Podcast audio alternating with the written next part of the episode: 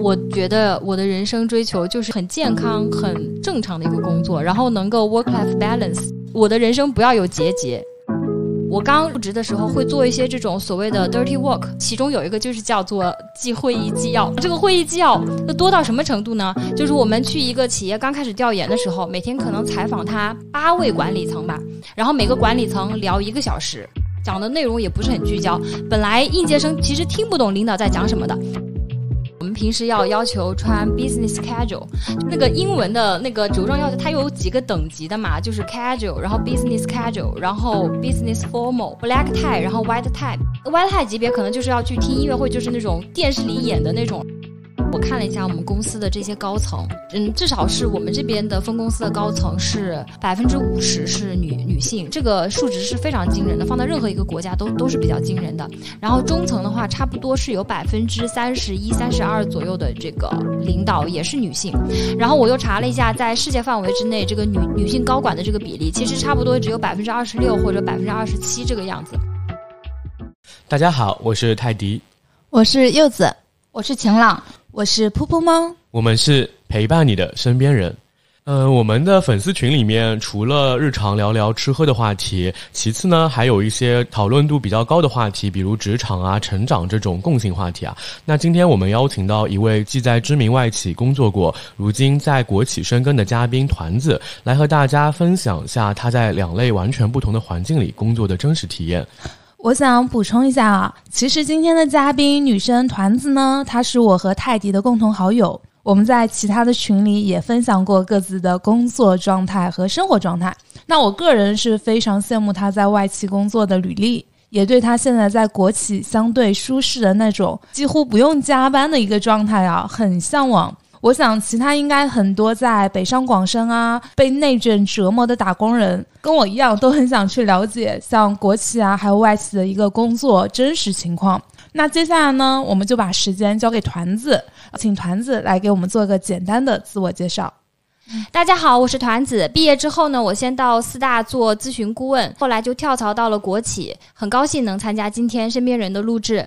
哎，团子啊，我我记得我跟你认识的时候，是我们当时参加了一个武大的狼人杀局嘛。但是其实那时候还没有什么机会和你聊一聊当时你的工作啊，还有你的一些生活啊什么的。我还蛮好奇的，就是你第一份工作其实是从武汉来到上海工作，因为你是武汉人嘛。可以告知一下，比如说你在外企当时具体是做的什么工作吗？呃，可以的。我当时从大学毕业之后，很幸运的拿到了一个四大咨询的这样一个 offer。其实也是我在大三实习的时候拿到了一个实习的机会，所以后来顺理成章的就觉得这个工作也觉得很有意思嘛。然后我就去了这个四大咨询顾问的这个工作，其实就是用这种咨询的方法论去给客户做一些方案。那么简单来说的话，其实就是做帮客户做一些这个市场调研，去问客户的这个现状。然后对他的这个需求进行分析，再套用各种管理咨询的这种方法论吧，做一个他要怎么样改进的这样一些一些方案，然后去交付给客户。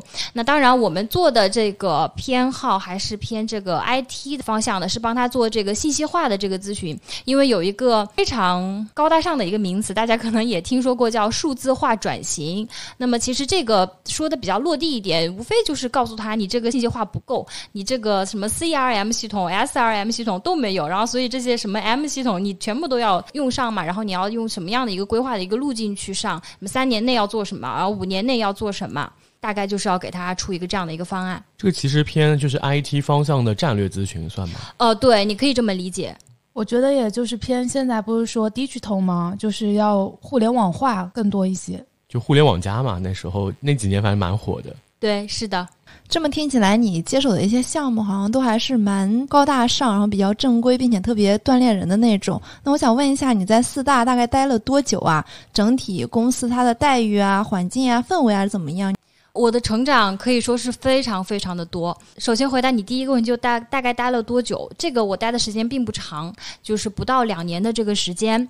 但是呢，在这个里面，我我还是收获比较大的。第一个是因为，当然我觉得这个可能不是说外企的一个显著特点啊，因为有的外企可能还是比较舒适的。但是在四大，大家都知道这个以猝死而闻名的这样一个 很这个对，就是大家就真的是会很累。这样累的话，它体现在几个方面，它对你的成长可以。说是这个拔苗助长式的，因为没有那么多时间来一一点点的去教，可能你直接就要到一个项目上，然后去面对客户，做一些很困难你也听不懂的这样一些项目，逼迫自己去快速的去学习这个行业的所有的这个知识，把那些听不懂的这些词汇全部都理解，去理解客户他在说什么，繁杂的一些内容整理成这个他精确的一些需求，然后最后给他提交这种方案，这个过程我觉得还是比较锻炼人的。我记得当。时我刚入入职的时候，会做一些这种所谓的 dirty work。dirty work 就是那种小朋友会做的一些东西，可能会比较无聊，然后比较繁琐。其中有一个就是叫做记会议纪要。这个会议纪要要多到什么程度呢？就是我们去一个企业刚开始调研的时候，每天可能采访他八位管理层吧，然后每个管理层聊一个小时。那当然可能会拖堂，中途就是可能聊那么两三位，中间就休息一下。你可以说是真是从早聊到晚，大脑还要高强度的去工作，因为你们的聊天是对话性质的，你还要对他进行一些引导啊，还有去理解和总结。那这么高强度的这个对话，所有的会议纪要我一个人整理，每天都要完成当天的会议纪要。为什么呢？因为第二天又有八个，非常非常的夸张。你想想看，一个应届生可能刚开始那些。中层领导，我们去采访的，一般可能是中层级以上的这种领导。中层的这种领导，他讲的话可能有的时候就是会比较飘，或者他讲的内容也不是很聚焦。本来应届生其实听不懂领导在讲什么的，但是我每天要整理那么多会议纪要，真的是听着录音一点点的去整理，到半夜非常的惨。然后我记得中途我还就是感冒生病了一次。但是发烧也不能停啊，因为我就算今天发烧，今天不整理，我明天又来那么多，我就更加整理不完了，这样就会堆积，所以就哭着把那些会议纪要都整理完了。所以我想说什么呢？就是他虽然就是成长比较高，但是可能你付出的这个代价也会是比较大的。当然也有很多很好的一面，就是外企它会比较光鲜亮丽嘛，然后这个大家可能也都能去体会，而且还有一个真的美女帅哥都会多一点，我觉得这个也比较好。再就是它的这个制度流程都是非常非常的。规范的，所有的福利也都是比较齐全的。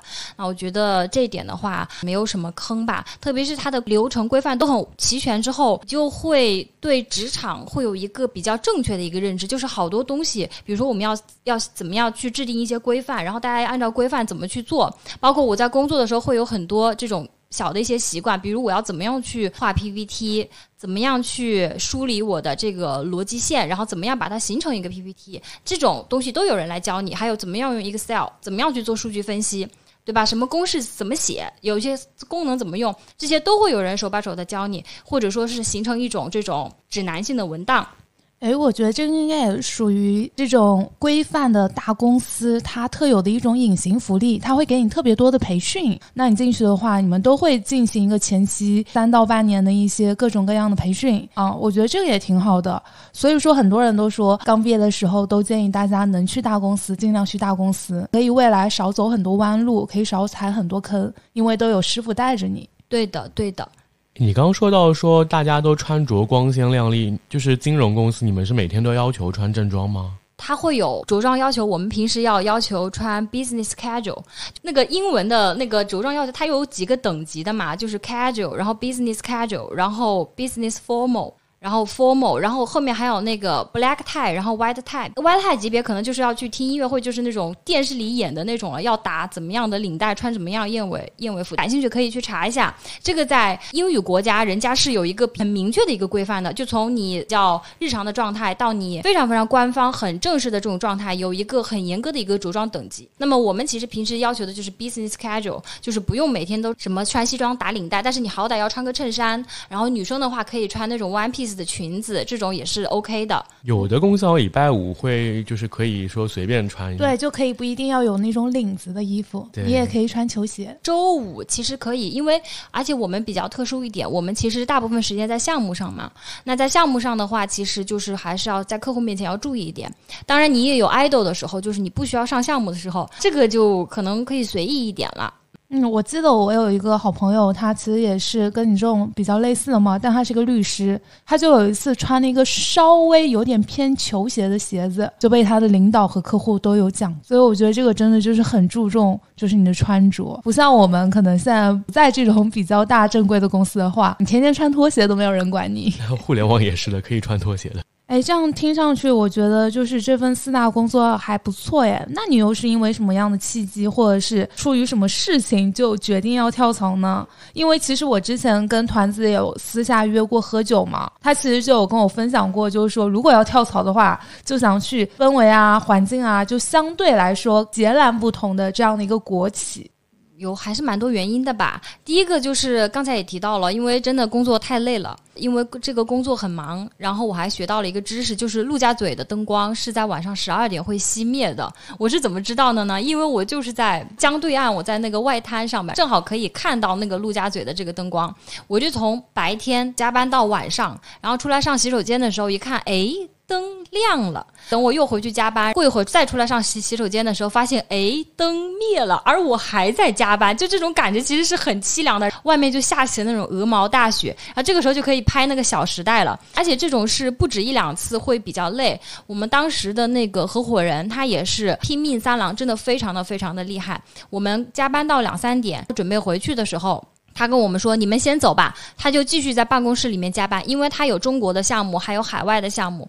他半夜两三点的时候，正好是海外项目是白天，所以他搞完我们这边再去弄他的那个海外的项目。所以这种节奏，我觉得至少我不是非常能接受，因为我还是想要一个 work-life balance 的这样一个人。第二个呢，就是说，其实咨询的这个工作的话，我觉得理想跟现实会有一定的这个差别，因为我们的理想的话，可能是好像我要去拯救一个企企业。就是我要用这种我们学到的，或者说从公司知识库里面挖掘到的一些这种咨询的一些方法论，然后去帮客户解决他的一些问题，然后或者说去发现他的一些问题等等，去助力他去实现一个怎么样的一个提升。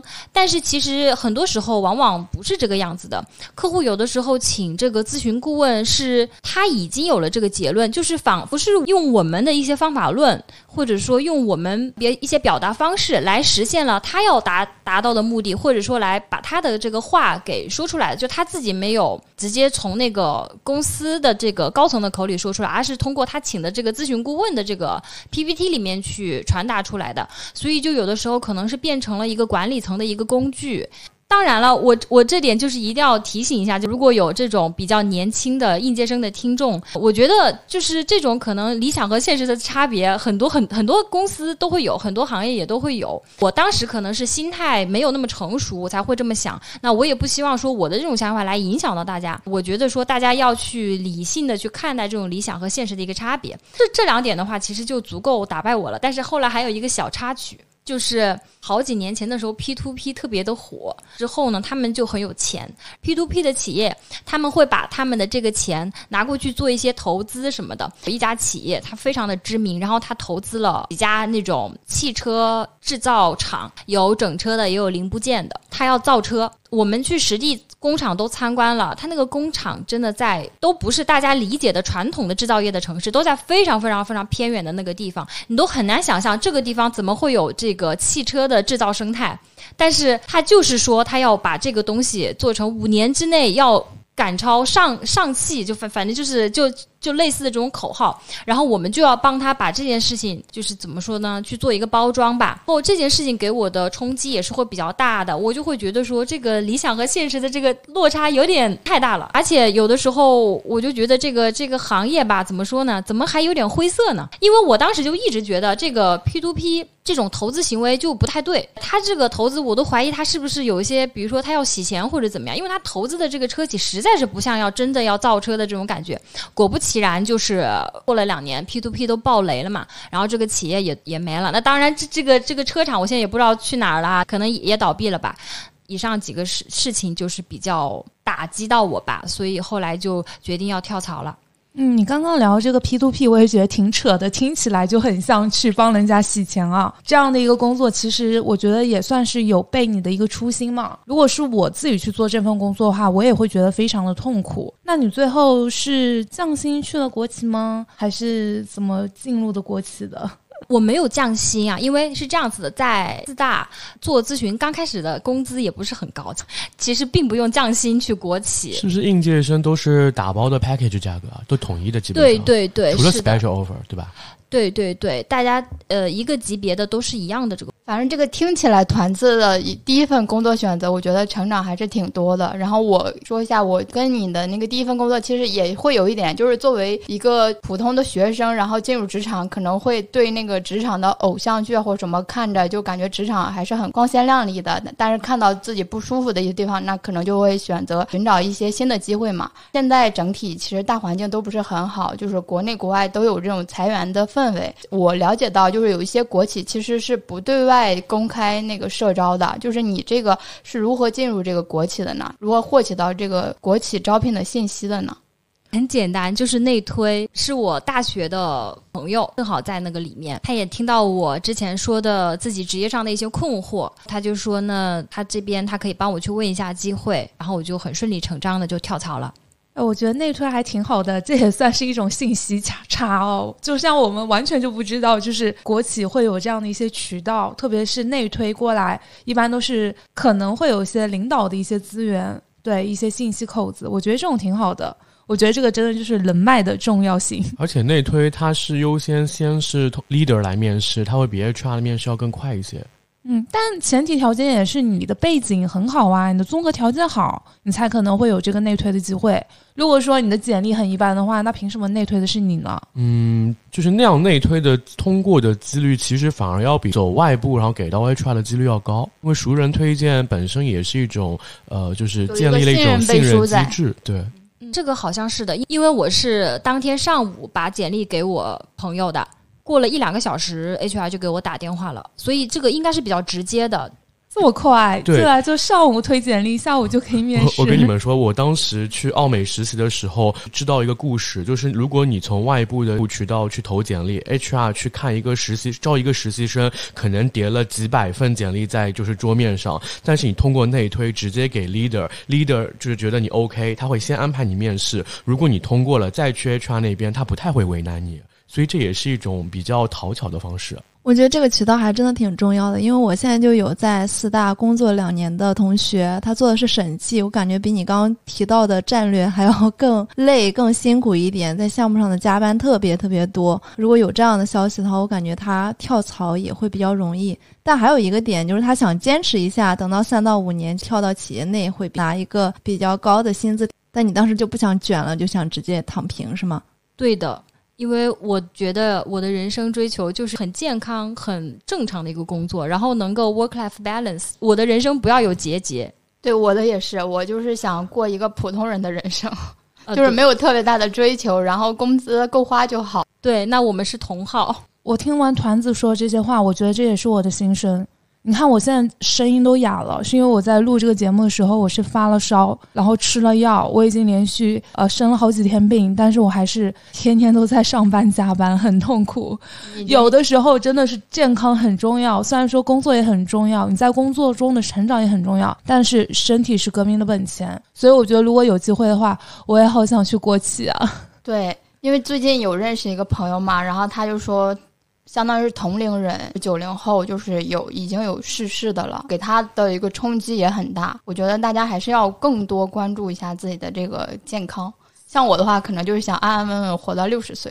用我们那个带薪摸鱼第三期的那个 show notes 里的图来说，就是没必要拼了命去证明自己，这破班不配成为你的结节。对，是的。那你在国企具体是负责什么业务呀？到国企之后做的就是解决方案经理，他其实也是为客户提供方案的嘛。那只不过说可能没有之前的咨询业务那么高大上，要用那么多的这个方法论，可能更落地一点。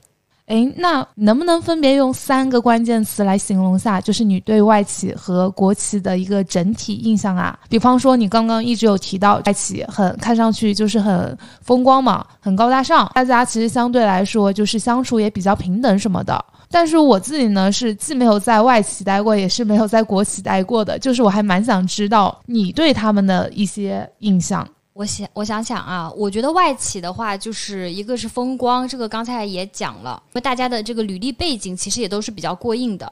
然后还有一个风光，我我我真的觉得颜值也蛮重要的，因为我是我是天秤座，就是你身边都是穿的非常的是吧？对对对，就像电视剧里面的那些人一样，你就觉得也很开心嘛，就不会有那种土土的感觉。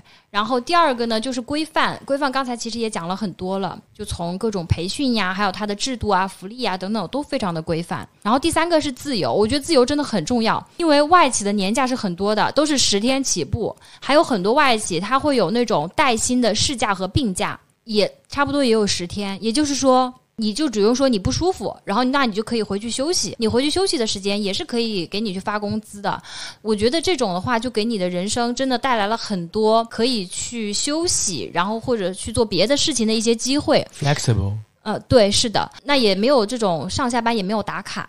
至少我们当时是没有打卡的，所以说就会比较自由，就不会有那种每天都被管着的这种感觉，就每天都要打卡，迟到一分钟就要怎么样，这种就不会有这种紧迫感。我现在也经常刷到之前的那个同事，就是他们就还在外企嘛，然后因为现在年假越来越多了，所以他们就是每年出去旅游的次数也会比较多，特别现在疫情放开之后，我就觉得挺好的，生活非常的丰富多彩。嗯，相对应下来的话，我觉得国企有一个最明显的就是它会比较。不自由，我们的年假就是严格按照劳动法，然后工作十年之内的就是只有五天，五天年假够干啥呀？我也想说这个，因为我之前从那个有基础年假十二天的，然后跳到有五天的，真的很难受。然后我们还有带薪的十二天病假，就当时感觉这个假期就用不完。换到一家这种类似国企的公司之后，我就觉得五天年假能干啥呀？天哪！你现在只有五天年假，我还以为会随着就是你在国企待的时间越久，你可能就是每年会多一天年假这种。劳动法规定是到了十年就有十天，好像是。但我我说的有可能不对的话，大家可以在评论区就是纠正一下。十年好像就是十天，然后再往上走的话，就是多一年就可以多一天。但是我们工作十年之内的都只有五天。天呐，那你赶紧去听一下我们带薪摸鱼的第四期，教你如何正确摸鱼，每天摸一个小时，一年就可以多出十三天的年假。这期还成为了就是小宇宙的编辑精选，还成了爆款。对，然后每天都要打卡嘛，像我说的，因为最近我们在抓考勤，我有一天迟到了多少秒啊？三十秒多少秒啊？然后我还被通报了。三十秒你们竟然还抓考勤？对他，他是这样子，我觉得我们公司已经算好了，他不是那种非要抓你怎么样，他是偶尔为了应对，就是上面可能比如说集团对我们的一些考核，他也会再抓一下我们这种子公司或者怎么样，他得会会抓一下，他也就是发个邮件通报一下，其实领导也没有怎么样，因为我跟我领导一起上榜了。让让我想到了最近有个段子，就是当一个公司开始抓考勤的时候，说明这个这个公司要不行行了。。对，那你这个还蛮形式主义的。呃，对，他就一年抓一次嘛，我正好被他抓到了。这让我想起我的前司来，我们前司也是个外企，然后也不打卡也不考勤的。上面有领导来检查的话，HR 会发一个通知，大家如果迟到就别来了啊，就在家办公。国企还有一个就是会有一点形式主义，刚才也提到了，有的时候就是大家像演戏一样，演戏，说出你的故事。这个也很好笑。这个像那个开心麻花的小品，你知道吧？那新年的时候呢，会有那种领导过来，就是拜年，其实是一种视察，然后大家就是比较其乐融融的那种画面，然后会跟着摄像什么的来。然后他大概比如下午三点的时候他要来，然后我们提前半个小时，就两点半的时候，大家是会有那个人力就会通知说，大家都不能随意走动，都要在工位上去端坐。然后我们就坐在这个工位上。哦，对，着装也有要求，就是着呃，平时我们着装没有什么要求，但是那天的话，大家都要穿上自己就是比较正式的那个衣服，所以大家都笔笔直的，都坐在自自己的工位上，还不能随意走动。其实我心里一直有个 OS，领导不会觉得很可怕吗？就走廊里面一个人都没有，然后大家都像机器人一样都坐在那里，其实我觉得也挺诡异的。好，然后反正我们就这样坐着，但是因为我那天水喝的比较多，我实在是没有办法，我我真的很想去上洗手间，然后我就出去上洗手间了，就看到了非常惊人的一幕，那就是走廊里虽然没有人在走动，但是我们的那些中层的这种领导全部都。站成了两排，然后在那里迎接我们的这个大领导过来。这个时候，其实领导还还没有过来嘛，我就很快速的上完洗手间之后，再继续去端坐。但是其实领导并没有在三点准时过来，他大概迟到了差不多有半个小时吧。所以站着迎接他的人起码站了半个小时，因为我是不到三点钟的时候，我出去上洗手间，看到他们已经站好了，但是他差不多是三点半以后才来的，那也就是说他肯定是站了半个小时以上。他来的时候也很搞笑，就是先有一个类类似于助理的人先冲到我们的办公室，向我们挥手，然后说大家都站起来，然后鼓掌微笑，就站起来鼓掌微笑。领导就进来了，然后说同事们就是辛苦啦，哎呀，这个要快到过年啦，大家这一年的工作什么，就讲了一下这个话。讲完了之后，我们就说哎呀不辛苦，我就为公司反正就是也很开心，做做贡献什么的。好，然后完了之后他就走了，然后一共耗时一分钟。那你们后面有看到这个影片吗？就是录制完的影片。哎，还真没看过哎。那我好好奇，看他的人是都是谁？哎，他有可能发到了那种我们会有内部的一些宣传的这种东西上面，但是就是我说这个就是形式主义，没有人会去看。嗯啊，对你这么一说，我好奇，我我可能今天晚上回去找一下。啊，我的那个朋友也是在互联网大厂嘛，然后有一段时间作为女生，她也觉得就是身体比较累，也比较内耗，那她就想换到一个稳定的公司去，就去到了一个国企。她去了国企三个月之后，她是受不了，就要离开了。她给我们举例了一个，就是他们有那个六 S 标准，针对于办公区域，就是他的办公桌一定要特别整洁、特别清洁，那个水杯只能放在茶水间，是不能放到杯子上的。就是你要喝水的话，也要去茶水间去喝水。他就感觉整体就是条条框框，然后相对于互联网来说特别不自由，所以他就没待太久，然后又回到那个大互联网大厂去了。那么一说，我感觉像我们如果下午想喝奶茶、吃零食这种，是不是都不能在办公室里干啊？这些事儿。可以的，这个我觉得就为国企稍微证明一下，肯定是有的，就什么六 S、什么四 S 什么这种标准。但是呢，我觉得这个还要看具体的行业和团队。首先，我在的就现在在国企，但是行业其实还是属于科技那一类的这个行业，所以说大家可能这个思想意识上面会稍微新一点，因为它不是那种特别特别传统的这种国企。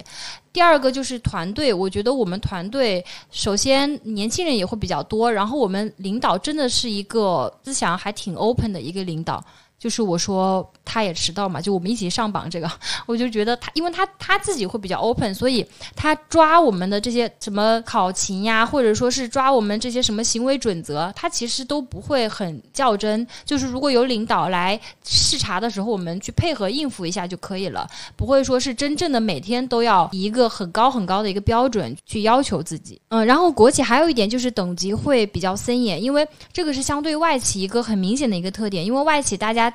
称呼的话也不会叫什么总什么总，大家都会叫直接叫名字嘛，对吧？比如说 Allen 呀什么，就是哪怕是你很高很高的领导，你也可以直接这么去叫他。但是在国企就没有那么那个了，就大家称呼的话会会非常非常的有礼貌，然后会把对方会抬的会比较高。这种你在外企的话，去跟领导去有一些沟通和交流，大家都会比较平等一点，然后有什么观点也都可以直接讲。会比较轻松的这种态度，但是在国企的话，可能等级高一级的话，就会真的会有一点点压迫感的，甚至有的人的话，把他的领导的就是话会奉为这种圣旨一样的，就是你问他，请问你为什么要这么做？他说，因为我领导说要这么做，他可能都没有自己的思考，他就觉得说领导下了一个指令，他就要去照做，真的会存在这样的人的。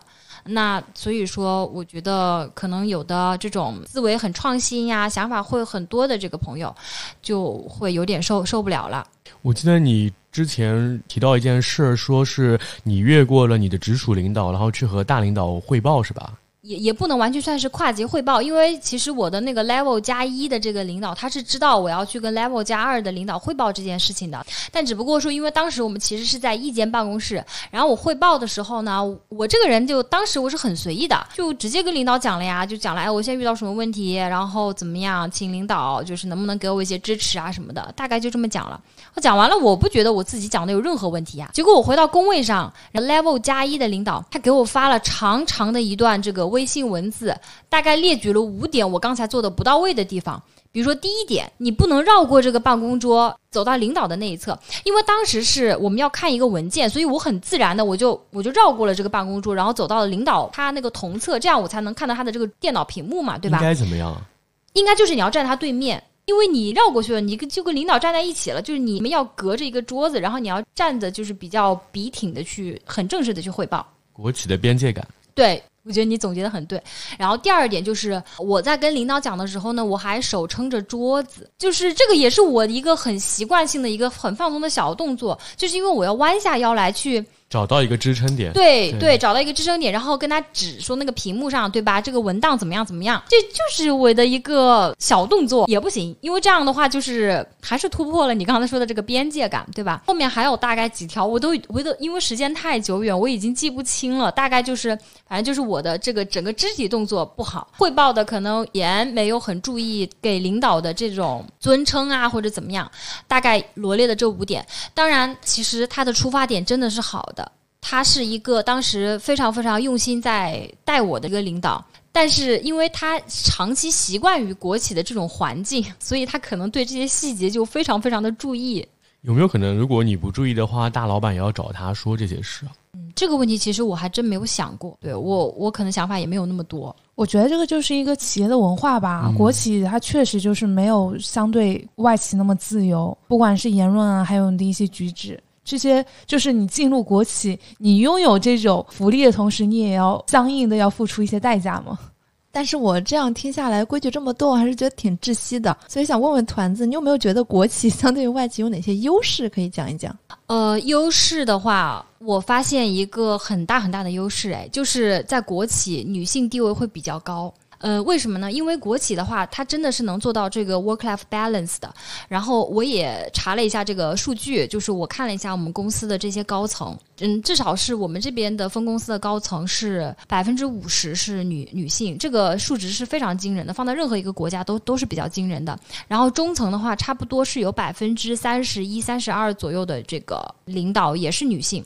然后我又查了一下，在世界范围之内，这个女女性高管的这个比例，其实差不多只有百分之二十六或者百分之二十七这个样子。哦，当然数数据说的不对，大大家都可以拍我。但是 anyway，大家都知道这个女性高管其实在世界范围内的比例都是没有那么高的。那我刚才说的中层也已经达到百分之三十以上，然后高层的话，甚至我们这边是有百分之五十是女性，这个数值还是比较高的。那我想了一下，为什么能有这样的？因为国企的话就是 work-life balance，它是一个比较正常的一个能够让男女在同一个水平线上去竞争的这样一个地方。为什么这么说呢？因为现在。内社会内卷其实非常的严重，你在有在有些地方很内卷的这个情况下，我认为就是把男性和女性放在完全不平等的地位上去竞竞竞争的，因为大家都要求你就是要九九六，就你的及格线都是九九六。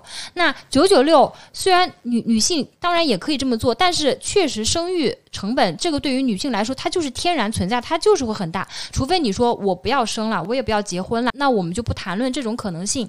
但是如果说想要拥有家庭，想要有生育这个行动的这个女性来说的话，被迫要在九九六的这个环境，她其实跟男男性去竞争，她就会存在一个一个劣势。这样的话，企业有的时候在录用的时候就直接不考虑了。但我觉得这个问题在国企真的要好很多。包括我现在本人，我也是一个已婚未育的一个状态，但是我这边的领导他也是，我觉得他该给的机会也都给了我。然后该让我负责的这个重点的项目，他也会让我去负责，对我也会很信任。就他没有性别的这种这种歧视，这个在我们公司我觉得会比较少一点。这个也从女女性管理层的这个数量上也可以看到的。你在面试的时候，HR 有会有问你说你结婚了吗？不会，这个不让问的，都不让问。对，这个其实理论上就是不让问的，只是说很多企业没有那么正规，所以他才敢问这个问题。这个问题其实本来就不能问。这这倒是有点改改，就是改变了我对国企的刻板印象，因为之前我是觉得他们一定会问的。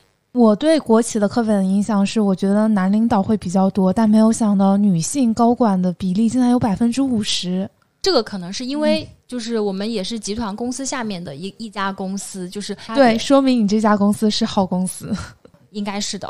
除了这个，其实我还想了解一下，就是在国企有没有一些处事之道？因为你刚刚你说到，就是不能跨那个桌子去跟领导沟通嘛，然后就让我想到了一些那个酒桌文化，就是比如说低那个层级的要比那个。高层级的那个酒桌酒对酒杯要要低，以及它的一个整体的晋升路径是否是比较清晰的？我觉得话，其实，在国企也没有说那么固定的一个处事之道，这个可能还是要看团队。就像我刚才说的，那像之前的那个团队，他可能有的人比较喜欢注意这些细节。那后来的话，现在我的这个领导，他其实他自己是一个非常非常 open 的一个人，所以说。跟他的这个沟通里面没有那么多那个台湾话叫什么“妹妹高高”，就他不是一个有很多妹妹高高的这个这个人，没有必要去注意那么多东西。但是呢，我这边就其实会有一个想法，我觉得其实就是真诚的去工作，把自己手头的这个事情都很认真负责的去完成。那基本上我觉得在国企是不会有太大的这个问题的。此外的话呢，国企的这个晋升渠道。其实每个公司都会有一个比较明朗的一个晋升渠道，职级的这个安排其实是都都是有的。然后会每年会有一个考核，然后根据考核的结果看一下能不能去晋升啊，这个是一个。第二个呢，还有一些内部的一些竞聘，比如说会有现在大家又多了一个部门出来了，然后这个部门需要需要一个 leader，那么也会从公司内部去。挖掘这个优秀的这个人才，然后去竞聘这种比较创新啊或者新的一些岗位，是有这种竞聘的这个渠道的。那我想说，与此相关的，我觉得会有一个比较重要的一点，就是在国企的话，其实要学会找一个，就是最好是你的领导能够赏识你，给你机会。我觉得这个还是挺重要的。虽然对对吧？对你也可以这么，你也可以这么理解。背靠大树好乘凉。嗯，对，我觉得是的，因为有的时候你真的很努力，但是你会发现你的领导也不怎么得志，你好像也没有什么，也没有什么太太大的这个用。我觉得一个是这个，可能要找到一个比较好的一个团队。听出了言外之意，选择比努力更重要。呃，第二个就是觉得要稍微强势一点。你在这边的话，我说的强势不是那种别人说什么都反驳，而是敢于去争取自己的利益，能够把自己做的一些工作、一些成果，敢于向领导去展示，能够突出自己的这个实力。不要当那种冤大头，就是别人让你做什么你都做什么。你说啊，因为我很努力，所以我什么工作都做。我觉得不是的，这个就是你要有一个比较强势的这样这样一种沟通的一些技巧。在国企晋升的话，我觉得论资排辈的情况当然是一定程度上是存在的，但是可能现在没有大家想的那么夸张了，就是好像要年轻人在里面去熬死。那现在我去看到的情况就是，我觉得年轻人还是会有比较多的一个机会的。就拿我自己来说的话，刚才也提到，我的领导还是愿意把很多重点的东西去给到我，那我觉得这个可能就是一些一些机会。当然，他也会给了我一些这种绩效考核呀，包括会涨涨工资这方面的一些一些奖励，他也有给给到我了。所以我觉得就是努力，你还是会有一些机会的。还有一个更加优秀的这个例子，就是我们还有一个同事，他真的非常非常的优秀，很努力的工作。他家里小孩非常的小，所以他每天晚上呢要回去哄完小孩，可能九十点，然后他再开始继续加班。他加完班，他写完材料之后，可能。能要写到半夜两三点了，就是这么一个很努力的一个一个女孩子。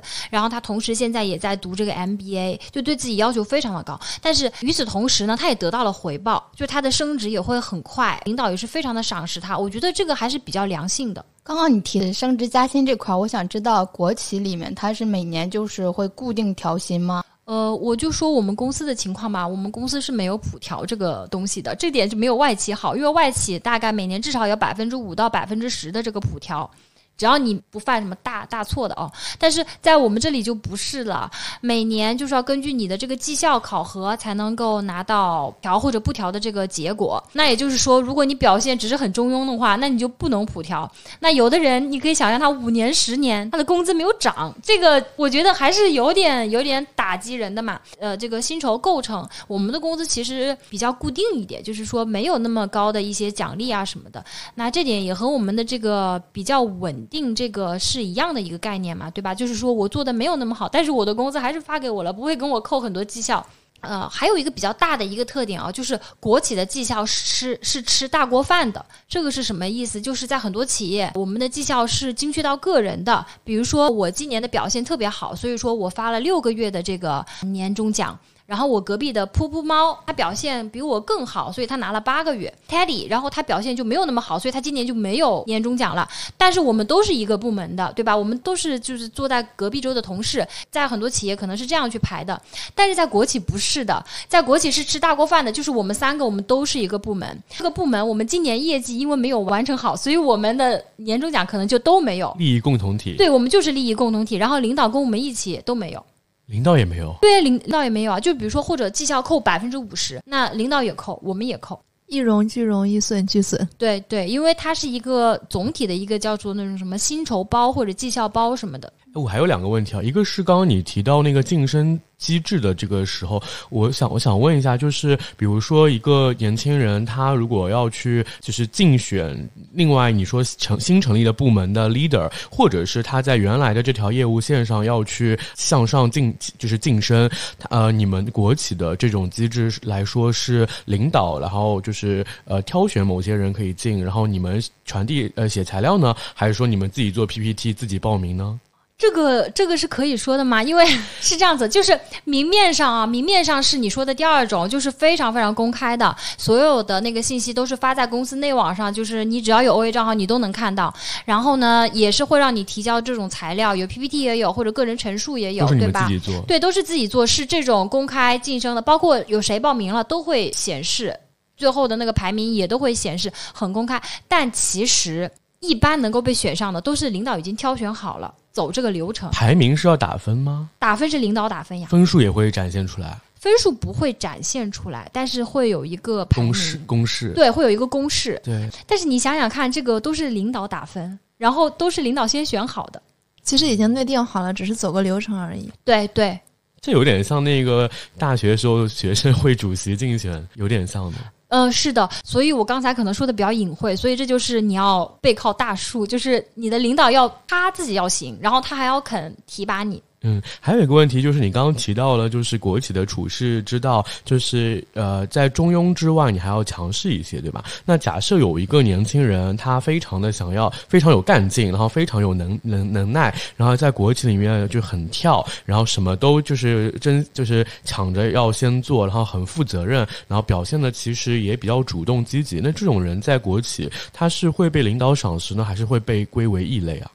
啊，我觉得这个问题问的很好啊，但我觉得他有一个可能就是他会累死。我觉得大家经常会带入，就是说这种人可能就因为被大家被嫉妒，然后就搞他，就搞得像那个《甄嬛传》一样。其实不是的，根本就不是的。因为在国企，大家很多人是很佛的，或者很多人心态跟我一样的。我就是想要 work life balance，那你跳就好了呀，你多做一点就好了呀。我就直接下班了呀，我根本就不想跟他争，我也不想跟他卷。但是他会累死是为什么呢？因为国企的很多流程非常的繁琐，我们要做一件事情很难的，他想要。做一个项目，他就是为了公司好。但是要做这个项目之前，我们要上好多个会，要开好多个会来决策要不要上这个项目。他光写材料可能就要写一个礼拜，等他写好之后，有可能这个项目都已经被别人给打去了。当然，我举的这个例子可能会比较极端，但是我想说，就是这些流程的这些繁琐，包括这个体制内做事的这个，大家有的时候会有一些推诿啊，包括你要跨很多部门才能做做一件你想做的事情，就。在这个体制内去去做事情会比较会比较累，然后呢，他正好有心又心高气傲，对自己要求又很高，所以我觉得他可能直接就累死了。就是在这种跨部门沟通的周旋之间，需要花费很多的精力。是的，是的。那如果他能够做得很好，那么其实他还是有可能被赏识的。但是同时，他也有面临着被累死的风险，因为什么事情都会交给他做，因为这种杂活累活，别人都不愿意干。哎，那那说到这里的话，其实我想举一个就是我领导的例子。我领导，我就觉得他是在国企里面的一股清流，真的是很优秀的一个领导。他就是要去一个很偏远的地方出差，然后他出差，他去那个偏远的地方，偏远到从上海到那个地方去要辗转坐飞机、坐汽车、坐火车等等，叫坐要换好多种交通工具。所以他到那里的时候已经是半夜，但他到了之后依旧想要打电话给我布置，就是另外一个项目的一个工作。但是当时我已经睡着了，所以我们并没有。我接了他的电话，然后第二天我早上起来的时候，我就第一时间给他发了微信的，大概是七点钟左右的时候，我说：“哎，请问领导，你昨天晚上就是打电话找我什么事情？”他秒回，也就是说他十二点以后跟我打电话，我已经睡了。七点钟我跟他发微信，他能秒回。请问领导是什么时间睡觉的呢？我觉得他根本就不需要睡眠。那你可能是这样的一个节奏，哎，就是你真的是肩挑整个部门，就是整个部门的希望。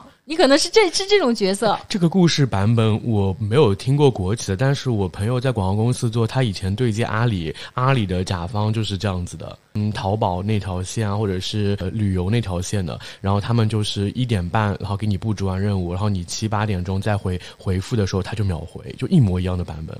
对呀，所以这在国企也不是每个人都躺平的，对吧？那也是有像我领导这样优秀的，所有人的希望就业绩就靠他顶梁柱。对，就是抵梁柱。嗯，所以我觉得泰迪说的那种情况，可能会成为成为这种人。那他他当然他会受到他该有的这个晋升，会有金钱上的这样一些金钱啊、物质啊、社会地位等等的一些，他肯定会得得到的。但是他是能 hold 住这个项目的，所以他是在有能力也有精力的基础上去把它能够做好嘛，对吧？对的，感谢团子的分享，也感谢大家能坚持听到这里。不知道大家听完后会不会对国企和外企有了一些新的认知呢？